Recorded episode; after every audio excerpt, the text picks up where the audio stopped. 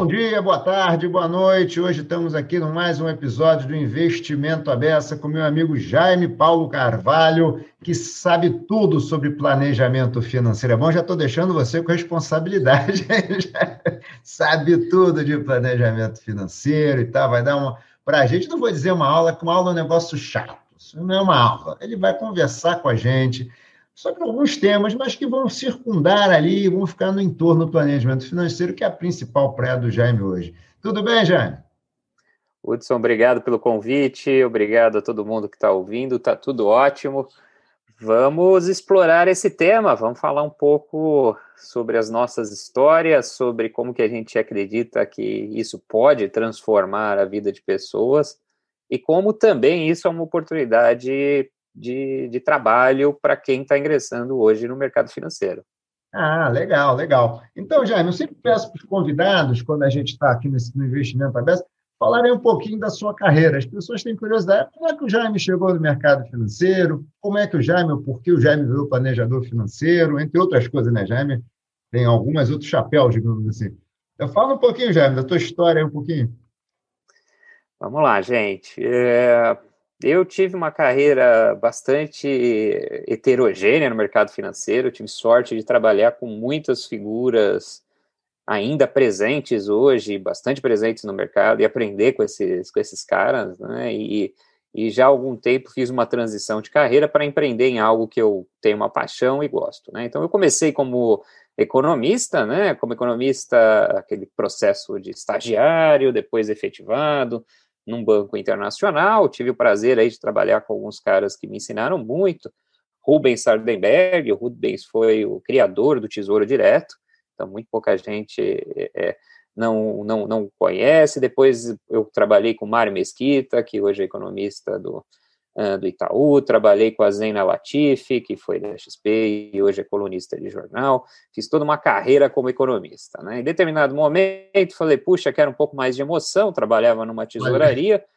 fui ser trader, né? essa coisa que meio está na moda hoje, né? e, e essa experiência de trader é, institucional, né, atendendo gringo, atendendo hedge fund, uh, e isso me ajuda bastante a desmistificar algumas alguns temas que hoje em dia estão na moda, né, essa questão de que parece fácil, né, e, e, e trabalhei bastante tempo, tive prazer ou desprazer, mas acho que foi um prazer, porque aprendi muito a, com, a gestionar risco, né, de estar numa tesouraria, numa grande tesouraria internacional uh, no ano de 2008, quando aconteceu a grande Opa. crise, né? ou seja, o que, que acontece quando uma instituição quebra, como quiser, opcionalidades dentro de investimentos, ou seja, tudo isso eu trouxe para a minha carreira. É, nesse momento, a instituição que eu trabalhava já tinha sido comprada por uma outra instituição, que era o Banco Real, foi comprado pelo Santander. Tive o prazer de trabalhar na tesouraria do Santander com algumas figuras em trading hoje uh, super uh, reconhecidas. Então, fui meu chefe direto era o Roberto Campos, que hoje é o presidente do Banco Central. Depois pude trabalhar diretamente também com o Felipe Guerra, com o pessoal que hoje está na Legacy. Né? E em determinado momento fui fazer carreira no mundo de private banking, a pedido uh, de um grande executivo do banco, que hoje é presidente do Banco XP, o José Berenga. Uh, fui para o private e fui levar esse conhecimento que eu tinha pego de economista, de, de trading, de risco, para clientes na gestão de portfólio. Né? Então, fiz esse movimento. Nesse movimento, tive a, a chance ali, a oportunidade de conhecer o mundo de private, o mundo de wealth, o mundo de perpetuação de patrimônio. E nesse momento, eu tive contato com o que hoje eu mais estou envolvido, que é a Planejar, né? Planejar, que é a Associação Brasileira de Planejamento Financeiro, né? E, e, e conheci o mundo de planejamento. Depois de, sim, depois de oito anos em private, atendendo grandes famílias, vendo como que as grandes famílias pensam, né, tirando essa história de lucro de curto prazo, pensando em perpetuação de patrimônio, com a cabeça de que o que dá dinheiro é trabalho, não necessariamente no mercado financeiro no curto prazo você vai ficar milionário, pensando como quem é milionário pensa, né, olhando, saí do, da instituição que eu trabalhava, e montei uma, um negócio com outros sócios. Uh, hoje eu me dedico a uma fintech, que é uma empresa de planejamento financeiro, uh, me dedico também à carreira de consultor de valores mobiliários, então, basicamente, eu tirei o chapéu da instituição financeira e vim para o mundo privado, né? E quando você vem para o mundo privado, você precisa de uma autorização da Comissão de Valores Imobiliários. Então, eu virei consultor de valores imobiliários para que eu possa ser consultor de algumas famílias de forma independente. Então, foi uma história extensa Nossa. e continua. Não, a história continua, não para, pelo amor de Deus, a história continua. Agora é uma história, como você falou, de transições, né? Uma história que começa numa área de economia, vai passando para uma área mais de tesouraria trade, depois private, chegando na. Muito bacana, já. Bacana, não conhecia detalhes, não. Super bacana, a trajetória muito bonita. Bonita mesmo. E aí, fala para gente, Jaime, tem dois aspectos aqui que a gente vai abordar um pouco mais, que é o seguinte: o que é planejamento financeiro? Né? O que, é que faz um planejador financeiro? Né? Então, eu acho que esse é um tema super importante, Hudson, e agradeço a oportunidade de falar dele, porque é, na prática, nenhum cliente conhece o que é planejador financeiro. Né? Essa é uma palavra técnica utilizada por nós profissionais. Né? Um cliente não acorda um dia e falou: preciso de um planejamento financeiro. Estou passando na minha frente da super rico. Nossa, acho que eu preciso de um planejamento é. Vou entrar aqui na planejamento financeiro. Não, o cliente tem uma dor financeira. Né? Então, o, o cliente tem uma necessidade financeira. Pode ser uma, uma precisa de uma ajuda para o fluxo de caixa dele, ele precisa de uma ajuda para a questão de sucessão, ele precisa de uma ajuda para medir. Pô, gente, será que o dinheiro que eu estou guardando é o valor que eu preciso para viver uh, quando eu estiver na, na, me aposentando? O cliente tem uma necessidade. Então, o planejamento financeiro em si é o nome do processo de técnicas que a gente usa para trazer uhum. uma solução de uma dor do cliente.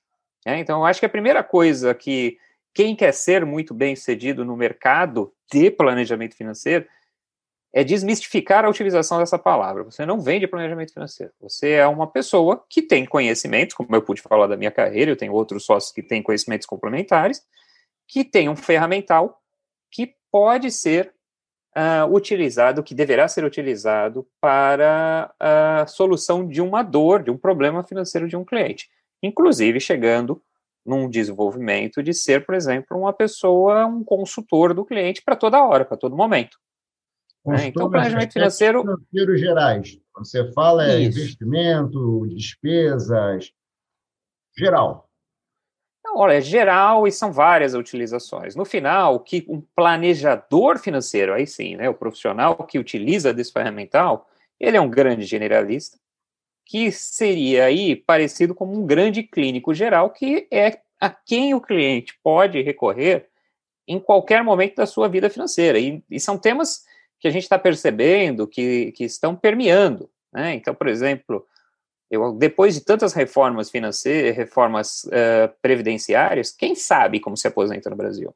Eu acho que tem muito Pô, pouca gente. Também, né? sabe que eu mesmo se eu falar agora, tem que entrar aqui na internet e buscar, já não sei mais, já me perdi. Não, e qual é a regra? Que então o planejador financeiro tem, pode ajudar nisso, o planejador financeiro pode ajudar também investimento se ele tiver autorização necessária para falar de investimentos. Então, o planejamento financeiro, em poucas linhas, ele é um ferramental que um profissional que trabalhe com isso usa para resolver o problema real de um cliente, que é aquela necessidade de uma consultoria em N áreas da sua vida financeira. Tá. Me dá aqui um exemplo aqui, Jaime. A gente fala também, por exemplo, reestruturar dívidas. A pessoa tem dívida, não sabe como lidar com dívida, que a gente vai falar de investimento também, mas a pessoa tem dívida, não sabe lidar com dívida, é, padrão de vida, de repente, acima do que. O que, que dá o tipo de coisa, assim, para a gente exemplificar um pouquinho? Então, o, falando da nossa da, da, da experiência, né? Então, o, a grande questão é, como nós estamos falando de um tema muito amplo, são várias áreas. Né? Então, a primeira coisa que é importante é escolher é, uma determinada metodologia, né? o, o que seguir. Né? Nesse caso, a, a, a, o que é nós aqui, que a empresa hoje faz, que chama Super Rico, faz, e eu como planejador, eu sigo a metodologia que eu sou certificado, que é o CFP, né? o Certified Financial Planning, que é oferecido pela Planejar. Né? Esta metodologia, ela cobre seis áreas, basicamente, né? Então, que é uma área de organização de fluxo do cliente, a questão como você disse, de investimentos, a questão de seguros, a questão de sucessão, a questão tributária, né, e a questão também previdenciária. Na prática, quando você vai, você nunca tem um cliente que você precisa cobrir, dificilmente você vai ter um cliente que vai cobrir todas essas áreas. Você tem um cliente que tem, como eu disse, uma dor. Então, como você disse, muitas vezes o cliente precisa de uma ajuda para organizar o seu fluxo de caixa em uma visão isenta, que não aquela visão de uma instituição financeira que quer vender um produto, né, de, de qual que seria o melhor caminho para ele sair dessa dívida. Né? E as pessoas falam, não, mas se o cara está endividado, o cara não pagaria por uma consultoria. Muito pelo contrário. O cara está precisando de ajuda, ele paga sim. É, então. A analogia do médico, ele está tá sem dinheiro, mas está com um problema, tem que ir no médico, não tem jeito. Ele precisa dessa ajuda. Né? Então, você falou dívida, é um, é um dos ramos que os planejadores podem trabalhar. Né? A questão de objetivos, eu, a gente gosta muito disso, isso daí na literatura é chamada de goal-based planning, né? Hum. É, ou seja, o, o, você ter aí um objetivo, né, um planejamento de objetivos, as pessoas têm muita dificuldade de quantificar né? E normalmente a gente superestima. Então, o ser humano é, o brasileiro é super otimista, né?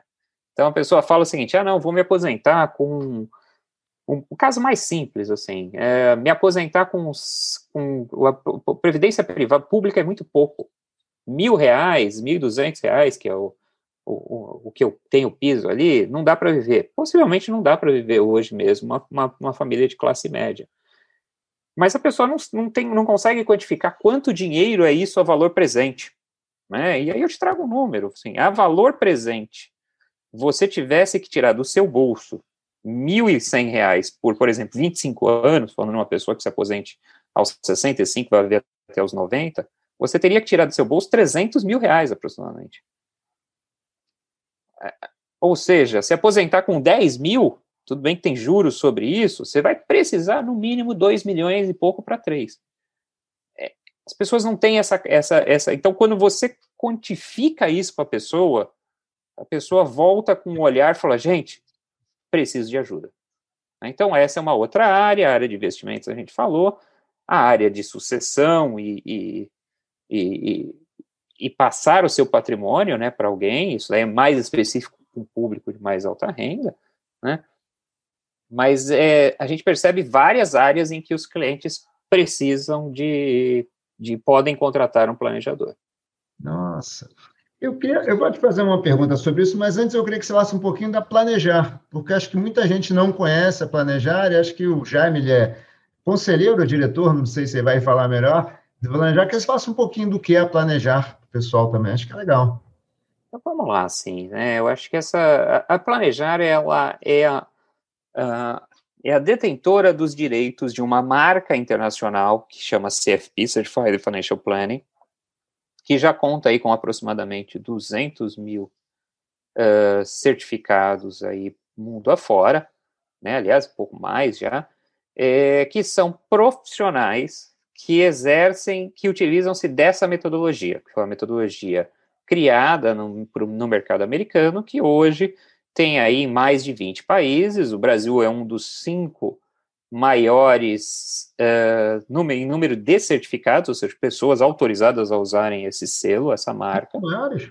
É, isso aí, então, Brasil, China, uh, você tem aí África do Sul, né, então você tem uh, um crescimento, né, em, em, em, economias centrais é muito comum ter isso, né, então na Europa, nos Estados Unidos, na Austrália, no Japão, são países onde você tem essa carreira se desenvolvendo, e no Brasil a Planejar é detentora dessa marca, né, e, e basicamente o que que a marca faz, o que que a, o que que a, o, a certificação, né, então aí vem outra coisa seguinte, isso aqui a gente já está falando da educação continuada, né, não é mais aquele profissional que fez uma faculdade, já é esse equivale, falou assim, cara, já fiz uma faculdade, já fiz uma pós, eu quero melhorar, eu quero, como que um cliente escolhe entre duas pessoas? Né? Então, a ideia da certificação é essa, que você tem um selo diferente que o cliente olha, olha, quem é esse que tem esse selo é um profissional que segue alguns padrões. Então, a Planejar é uma associação que hoje já conta com mais de 6 mil certificados.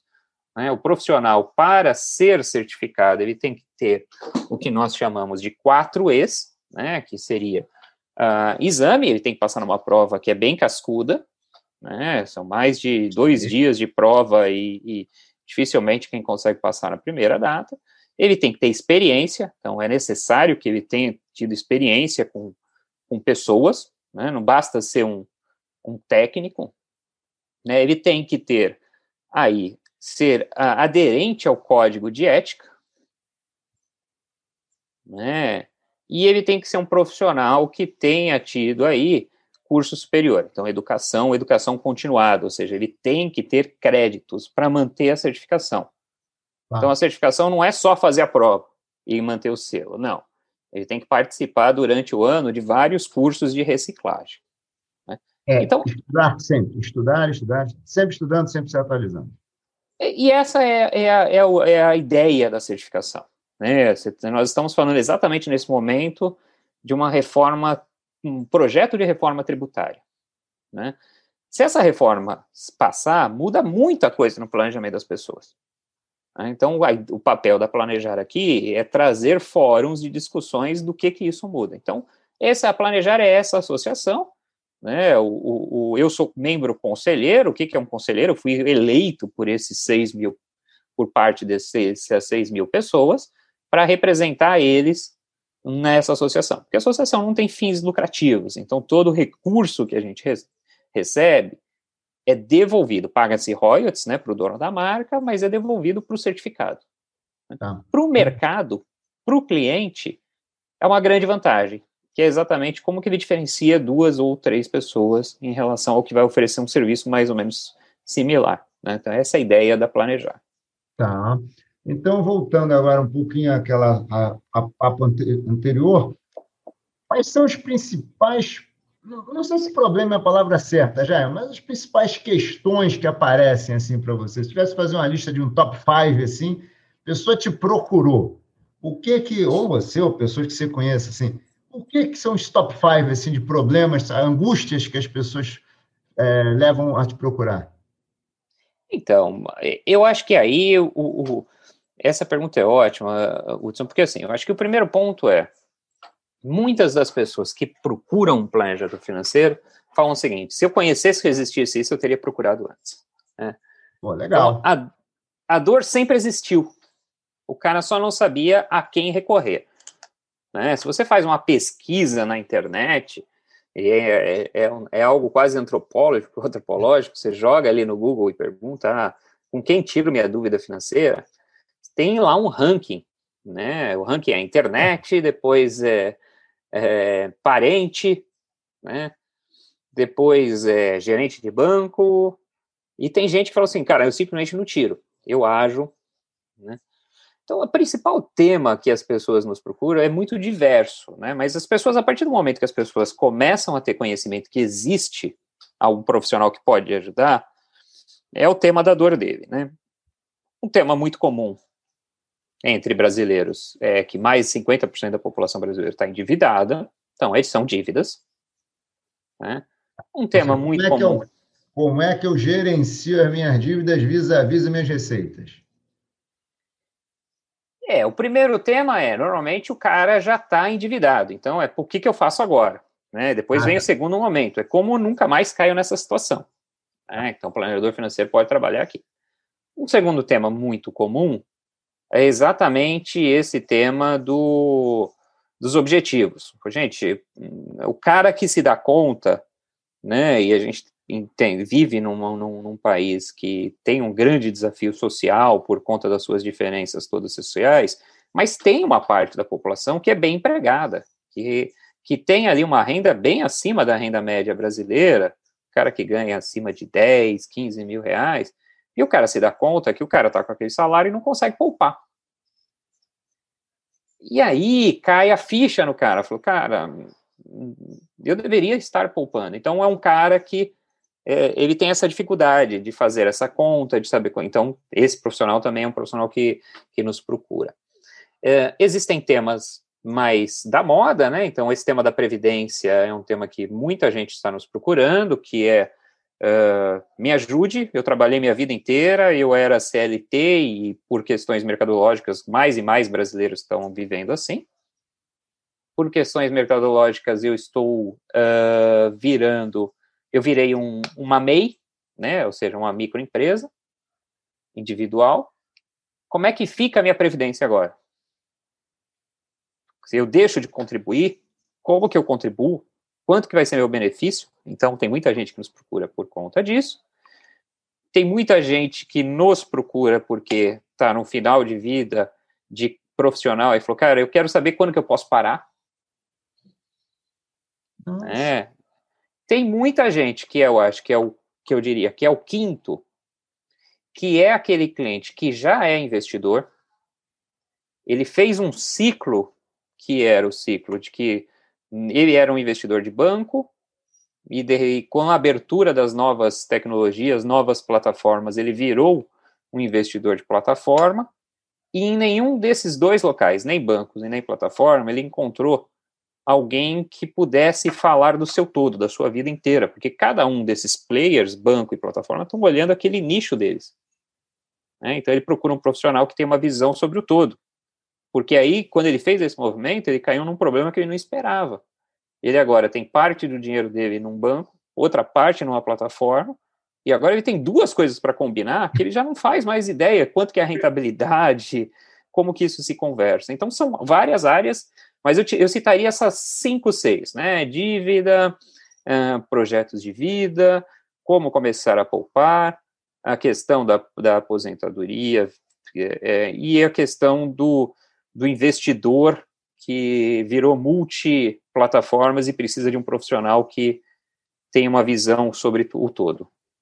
Eu conto uma coisa, Jaime. As pessoas têm muita dificuldade de poupar. Você falou, o cara ganha mais de 10, 15 mil e tal. Uma, olhando para a renda média nacional, excelente renda, né? 10, 15 mil, 15 mil reais, vai. Pessoas têm dificuldade de poupar? Muito. Eu diria o seguinte, assim, é, no, a gente está falando de um país onde, segundo dados do Banco Mundial, esse dado está defasado, porque é de 2018, é uma pesquisa que sai a cada dois anos, e 2020, por conta da pandemia, não tivemos, né? apenas 12% dos brasileiros são poupadores. Né? Ou seja, isso traz é. um grande problema social. Né? Isso traz um grande problema social, porque essa pessoa que não poupa, ela vai viver com a previdência pública, que a gente sabe que o teto é, não bate 6 mil reais, né? É, ou vai viver com a ajuda de alguém ou vai continuar trabalhando. Né? Então, é se você olhar um extrato social do Brasil, existe de fato, por conta das nossas desigualdades, uma parte significativa da população que não tem renda para poupar. Mas tem aí entre esse entre 12 e esse número X que tem que olhar com mais cuidado ali a PNAD, né, a pesquisa do, de domicílios do IBGE, que estimo eu que deve ser aí talvez mais perto de 40, 50% da população, uh, tem renda que poderiam ser poupadores. Depois da reforma da Previdência, aumentou muito essa preocupação. Né? Então, tem muita gente que tem sim, né, é, é, e, e, a gente percebe que são questões culturais, tá? Muita gente fala, ah, não poupo porque não sobra, né? É. é e aí você joga um pouco da, dessa, dessa questão, e, e, o futuro, como vai ser, né? Aí vem o otimismo brasileiro, ah, o futuro, e você, aí a o cara fala, não, mas a Deus pertence. Aí o cara fala assim, eu sou pobre, por isso que eu, não, eu ganho pouco. Cara, mas o que, que explica países com renda per capita, nessa mesma pesquisa você tem acesso a isso, países com renda per capita mais baixas do que o Brasil, com taxas de poupança de 40%, 40 e poucos por cento, como, por exemplo, os países asiáticos. É, é, é, assim, é cultural. É, então, é. É, é um pouco de você jogar essa responsabilidade no colo do cara, mas não jogar do tipo se vira, vamos fazer junto. Tá, tá, tá. É, porque esse negócio, é, esse argumento de que não sobra é sempre, eu acho muito. É um argumento muito falacioso, né? Porque assim, por que, que não sobra? Porque eu tenho coisa. Por que, que você tem que comprar? E você começa a ver que aparece lá coisas que são supérfluas. Mas ele parece que, não, mas como é que eu vou viver sem isso ou sem aquilo? Não, é questão de, é uma questão de, de, de escolha. Você olha para o é o que você fala, olha para o seu futuro, vê quanto você tem que guardar, quanto você tem que poupar para conseguir manter um padrão de vida. Que eu sempre digo, né? Chegar, digamos, naquela fase você não está mais, não tá mais trabalhando, mas ter uma vida digna, né? Ter uma vida digna, né? E, e muita gente é, Hudson, joga essa responsabilidade sobre o corte de despesas. Né? Um olhar que nós, planejadores, trazemos muitas vezes assim, cara, por que, vamos, por que a gente não olha aí sobre o lado da receita? Será que não tem uma outra possibilidade de receita extra?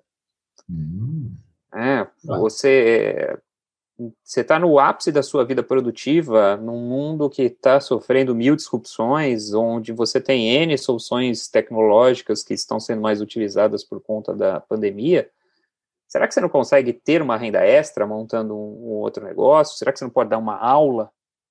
Será que você não pode fazer um, um bolo em casa para vender? Será que você. É, eu acho que é um pouco disso, essa provocação Opa. do se vira nos 30. Talvez você tenha que aumentar a receita né? Não é ficar do lado da sua da despesa, porque é chato, né? Assim, a pessoa é. fala, ó, isso também é algo que é, a nós como nós, por exemplo, a nossa empresa como uma empresa de planejamento financeiro, a gente sempre fala, será que a gente tem que entrar no cartão de crédito do cara e falar, cara, por que, que você está gastando isso? Quem sabe se é importante é ele, né? Ou faço um processo contrário, eu falo para ele, cara, se você poupar 5 mil, você vai viver com 8 o poupar 5 mil eu jogo no colo dele, ele vai ter que decidir de onde cortar. Agora, não consigo, aí a gente faz um olhar. Tá, excelente, excelente, excelente. Não, eu gostei muito dessa sua abordagem também, porque tem aquela velha história, né? Quanto do cafezinho, mas, pô, não, tô, não posso nem mais tomar um cafezinho também, né? Fica uma situação que é insustentável no longo prazo, né? É insustentável. Não, tá vendo esse tênis aí? Dá para durar quatro anos, não precisa trocar cada dois, né? Fica um negócio insuportável, né? Ah, e você vira o chato, né? Quer dizer, pessoa, você não quer ser um profissional que você vai ser o profissional. Então, isso aí também é um tema importante, aí muito mais mercadológico, né? Para o profissional de planejamento que a gente aprendeu. Se você vira o cara chato, é, o cliente talvez sabe que ele precisa, mas talvez ele não tenha prazer de te pagar. Né? É, uhum. você precisa ter esse, esse, esse bom senso, tem que ser um produto que o cara queira ter. Não, tá certíssimo. Vou te emendar uma pergunta aqui, que dei uma olhada lá no site da Super Rico e tal, né, para a gente poder uma conversa aqui também, bem tentar focar algumas coisas que você está discutindo. Bem-estar financeiro. O que, que é bem-estar financeiro, Jane? Acho que tem muito a ver com o que a gente vinha falando aqui, eu acho. É, eu acho que assim, cara, tem um, um tema que é um tema que, uh, uh, que é uma, uma questão, uma preocupação, e aí eu acho que são uma dessas melhorias né, de, de vida, que é um pouco de você colocar essa questão financeira para a pessoa como uma questão de bem-estar. É, a grande verdade é, se você não tiver uma vida financeira digna, ou uma vida financeira que te permita você ter os seus as suas necessidades básicas e as suas vontades, você não vai ter bem-estar. Né? Então, eu acho que a primeira questão é uh, ter uma vida financeira. Ela é tão importante para você ter bem-estar como ter uma saúde uh, em dia, como ter ali o, a sua atividade física diária. Né? Então, o primeiro é como é colocar esse conceito. Fala, cara, é, é não deixe tudo para o futuro, para, para o inesperado. Tenha controle disso, que isso vai te gerar bem-estar. Aí, nós, como empresa Super Rico, a gente foi beneficiado por uma preocupação maior que existe hoje de empresas em relação ao bem-estar dos seus funcionários. Isso vem um pouco na onda né, de ESG, né, que a gente sabe que né, a questão da, do environment, de sustentabilidade e governança, né, quer dizer, essa questão de como que eu consigo, né, e isso foi o que mais surpreendeu a gente, a gente foi procurado por empresas, né, querendo oferecer aos seus funcionários uma, um momento de bem-estar melhor, então não é mais ter um plano de saúde apenas, né, é ter, as empresas têm hoje essa preocupação real, né? E uma das questões que as empresas sabem que é importante, que influencia na produtividade dos seus funcionários, que influencia em índices de, uh, de faltas, que influencia, por exemplo, em problemas em alguns segmentos de profissionais uh, que às vezes estão cansados ou coisas desse tipo, que é uma vida financeira equilibrada.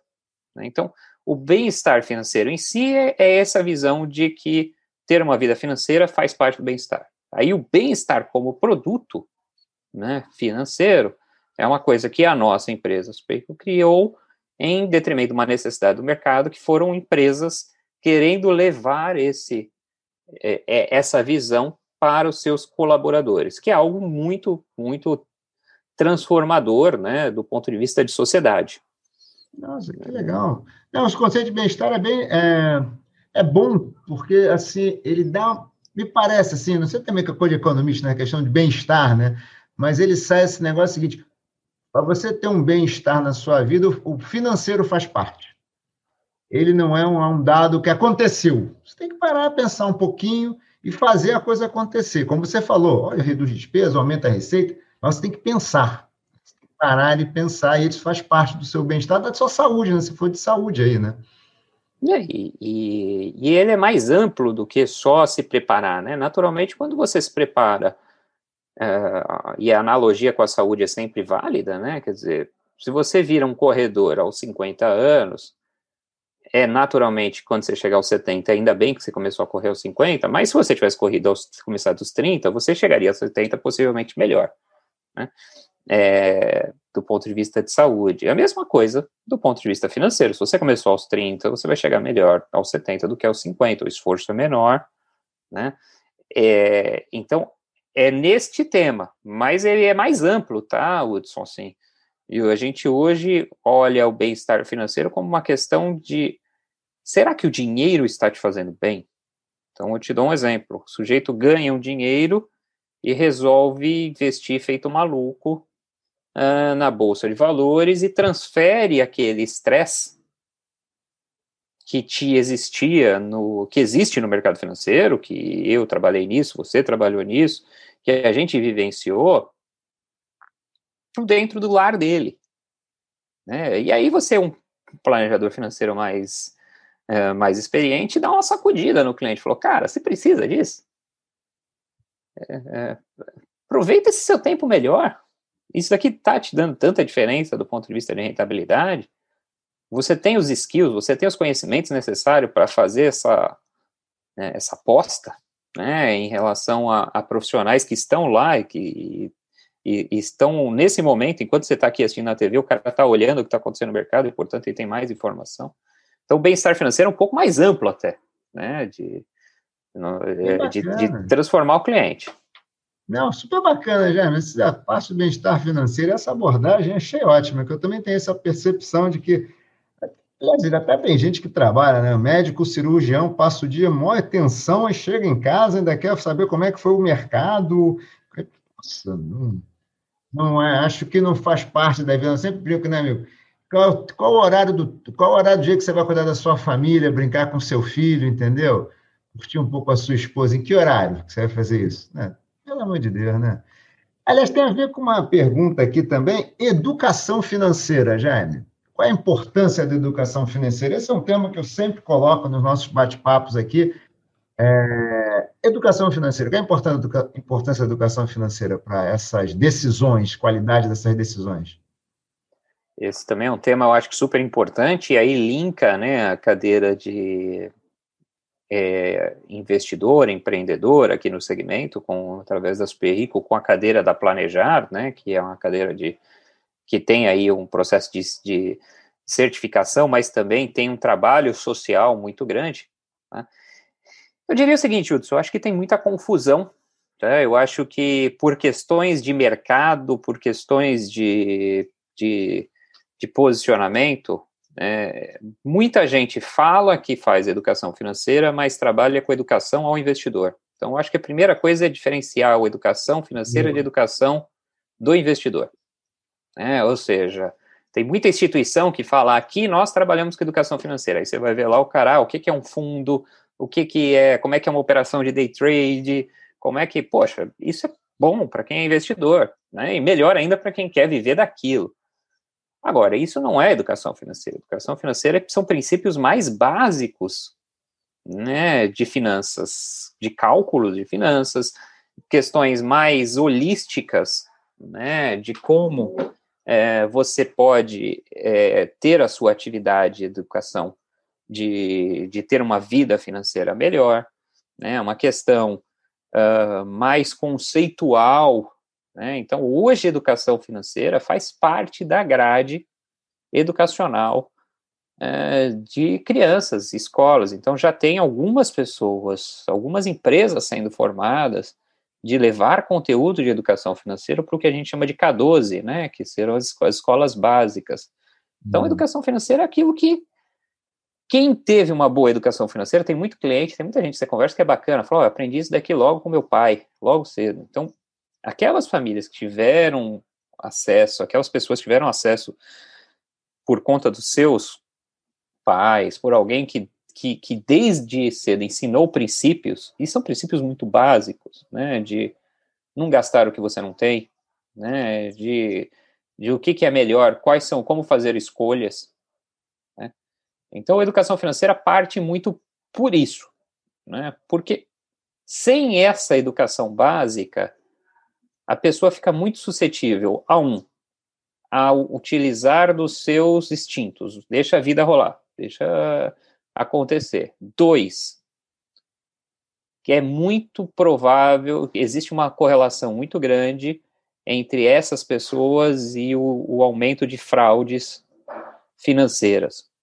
É, é muito comum, tá? É isso é incrível isso, mas é muito comum o cliente que nunca foi investidor, essa parte da população que nunca foi investidor, aí o cara começa a investir e o cara chega para você e falou, putz, agora eu quero transformar esses 100 mil reais que eu consegui investir nesses três anos em 10 milhões.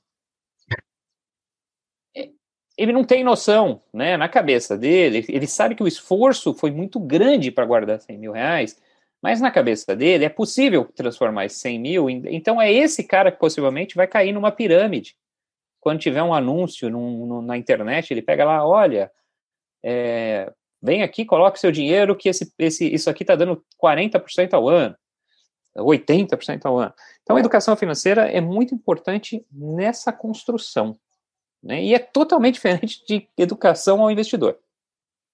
É, então, hoje, como instituição, assim como vocês aí, também como instituição educacional, hoje a Super Rico hoje tem um trabalho de educação financeira dentro desse mundo de bem-estar para empresas, né?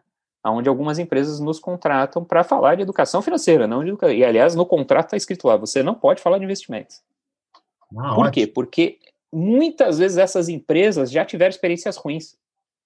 Eles chamaram alguém para fazer isso e o cara era um cara voltado à educação ao investidor e falou de coisas ali que não estão no universo das pessoas. Aquelas pessoas nem começaram a se organizar, quanto mais falar em investimento. Hum. Ou seja, quando é. você fala de educação financeira, está falando de princípios. Princípios te ajudam a pensar, por exemplo, como é que o dinheiro se multiplica ao longo do tempo, como fazer um orçamento, coisas que são de princípios, receitas e despesas isso aí, são conceitos, princípios que vão ajudar nessa construção, mas quando ensinados, a pessoa segue. E a pessoa, mais do que isso, a pessoa é uma multiplicadora. Tá. Excelente. É bom isso. Muito bom. Essa questão do multiplicador é fundamental. Fundamental. É fundamental. Já a gente está chegando aqui ao final, a gente tem aqui nosso compromisso de manter ali no entorno do 45, é uma pena. Mas é bom que a gente acaba sempre tendo que voltar para uma segunda conversa, né? Isso é bom também, né? Isso é bom. Eu queria, Jaime, assim, então, caminhando aqui para o final, mas tem uma pergunta que eu queria te fazer, que você falou lá no início, mas eu não preferi não explorar, deixei mais para o final.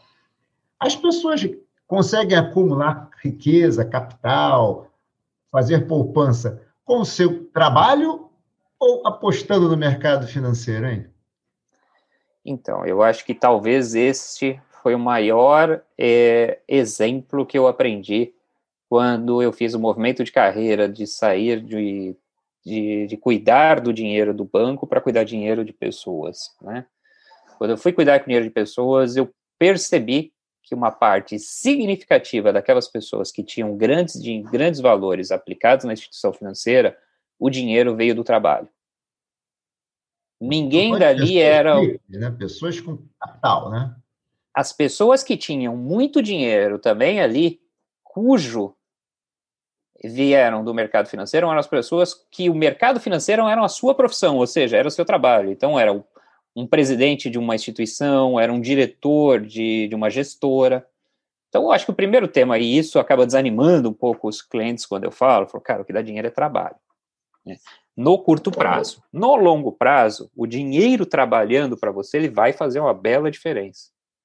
Então, a primeira coisa é tirar, e isso vem educação financeira, né? é tirar essa, essa, desmistificar essa pressa de que eu comecei a poupar, eu vou ficar rico. Você vai ficar rico no longo prazo.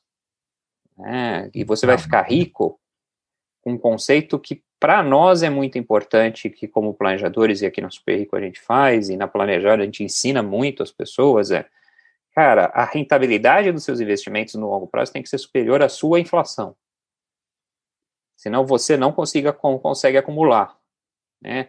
E esse também é um grande erro, né? A questão de olhar só o nominal, né? Cara, talvez a inflação daquela família não é a inflação do IPCA. Aquela família às vezes tem uma cesta de consumo que não é a mesma. Então, aquela família, então é importante você medir isso. Né? Então, acho que essa sua provocação é super válida, né? No sentido de que o que dá dinheiro é trabalho, mas também não significa que todo o dinheiro que o cara ganha, o cara vai colocar em negócios, porque também isso é um parte que o planejador financeiro acaba ajudando, porque assim, falou, cara, você já mensurou o risco desse negócio seu? Nada vem de graça. É, então você tem que ter um equilíbrio entre coisas que têm menos risco, que é o mercado financeiro, e essa também é uma outra coisa, as pessoas acham o mercado financeiro arriscado, mas e aí o cara vai lá e tem três negócios na pessoa física. Cara, o risco desse seu negócio é muito maior. Né? Então precisa ter um equilíbrio. Né? E ter, desmistificar, eu acho que essa é a mensagem central aqui nossa, de que você pode ter ganhos excessivos no curto prazo sem risco. O mercado financeiro vai funcionar né, na acumulação de longo prazo. Né? Então, um equilíbrio entre diversas rendas né, que você vai ter ao longo da sua vida, aluguéis, é, um negócio, uma participação em empresa, uma aposentadoria, uma previdência privada, né? Quer dizer, aquelas pessoas, e aí voltando para o começo, aquelas pessoas que, que têm mais bem-estar financeiro, ou que conseguem viver no final da vida com maior bem-estar, são pessoas que acumularam diversas fontes de renda, né? E um equilíbrio entre economia real e mercado financeiro. É, a longo prazo, né? porque você está falando, nada acontece de um dia para o outro, né, Jaime? É tudo com disciplina, persistência. É, e aí esse também é um tema super importante, está com o tempo já estourando, mas eu acho que eu falo assim, quando começo aí, tiro o chapéu de planejador e entro no chapéu de consultor de valores imobiliários para falar de investimentos, né, eu sempre falo para o cliente o seguinte, são três P's, né, que é processo, produto e pessoa. Né? Ou seja, ser um bom investidor, primeiro precisa entender você como pessoa. Né? Como você lidar com riscos. Né? Ou seja, aconteceu uma balançada no mercado, você sai correndo, você pega a oportunidade. Né? Isso não é simples, porque isso também depende daquele alicerce. Agora, se você tem já um alicerce que você está tudo planejado, você vai tomar uma decisão melhor. Mas cada um tem uma percepção. O outro tema é produto. Né? produtos que mais se adequem à sua necessidade, produto que mais se adequem ao seu cenário, produto que mais se adequem aos custos de mercado. Né? Então, é importante, muito importante olhar produto. E processo. Né? O que, que é o processo? Eu sou um investidor que tem um processo no sentido que eu coloco sempre um dinheiro, eu tenho um profissional para me ajudar, eu tenho como medir essas coisas. Isso faz muita diferença no longo prazo. Então, eu acho que o resumo dessa sua conversa é assim, cara, eu, acho que eu não acredito que o mercado financeiro deixe alguém rico no curto prazo, só quem vive do mercado financeiro, ou seja, só quem é aquilo, aquilo é o trabalho dele. Ou seja, é o trabalho. é o trabalho. Agora, o mercado financeiro é uma grande ferramenta para a conquista desse bem-estar que a gente falou. Eu acho que é o final. É a primeira aula como economista que eu aprendi. Qual que é o objetivo da economia? é gerar bem-estar em serviços e de vida para uma população. Não, mas é exatamente isso mesmo. Muito bem, muito bem. Jaime, infelizmente, como a gente né, sabe aqui do horário, tá, eu vou te, antes de agradecer, eu vou pedir para você deixar uma palavra final aí para quem está nos ouvindo aí, nos assistindo. Olha, Hudson, eu acho que o primeiro tema é comece, é super importante você tomar as rédeas da sua vida financeira, né? Não deixar isso para o outro, isso é uma responsabilidade sua, né? Isso independe do seu nível de renda, né? Comece aí no site de vocês, tá cheio de dicas, no site lá da Super Rico, superrico.com.br também tá cheio de dicas, a gente fez lá uma calculadora que você pode, inclusive, simular essas, essas coisas? Comece, comece por um processo, busque ajuda de um profissional, né? E talvez a última mensagem é: essa é uma carreira que eu acredito muito. Então, profissionais do mercado financeiro tradicional, daquela visão produto, pensem em fazer essa, essa mudança, porque eu acho que esse aqui é mais o futuro. Com plataformas, bancos concorrendo, produto é uma commodity. O que vai fazer diferença são pessoas. São pessoas em que os clientes possam acreditar, possam ouvir, possam contar. Então, aqui tem uma grande oportunidade para profissionais que também queiram trabalhar com isso. Tá certo. Meu amigo Jaime, foi um prazer essa conversa. Te agradeço enormemente pelo papo. Aprendi bastante aqui com você hoje. Acho que é um papo super rico. Ó, um trocadilho, não. É um trocadilho. Mas, mas, muito obrigado mesmo, adorei o papo. Acho que foi um papo muito bacana, muita informação aqui, muito aprendizado. Muito obrigado, Jaime. Valeu mesmo. Obrigado pelo convite, um abraço a todos. Então, Jaime, abraço, abraço aí a todos que estão nos vendo, vão nos ver, vão nos ouvir, abraço a todos aí, boa semana, muita saúde para todos. Jaime, mais uma vez, muito obrigado, hein? Abraço.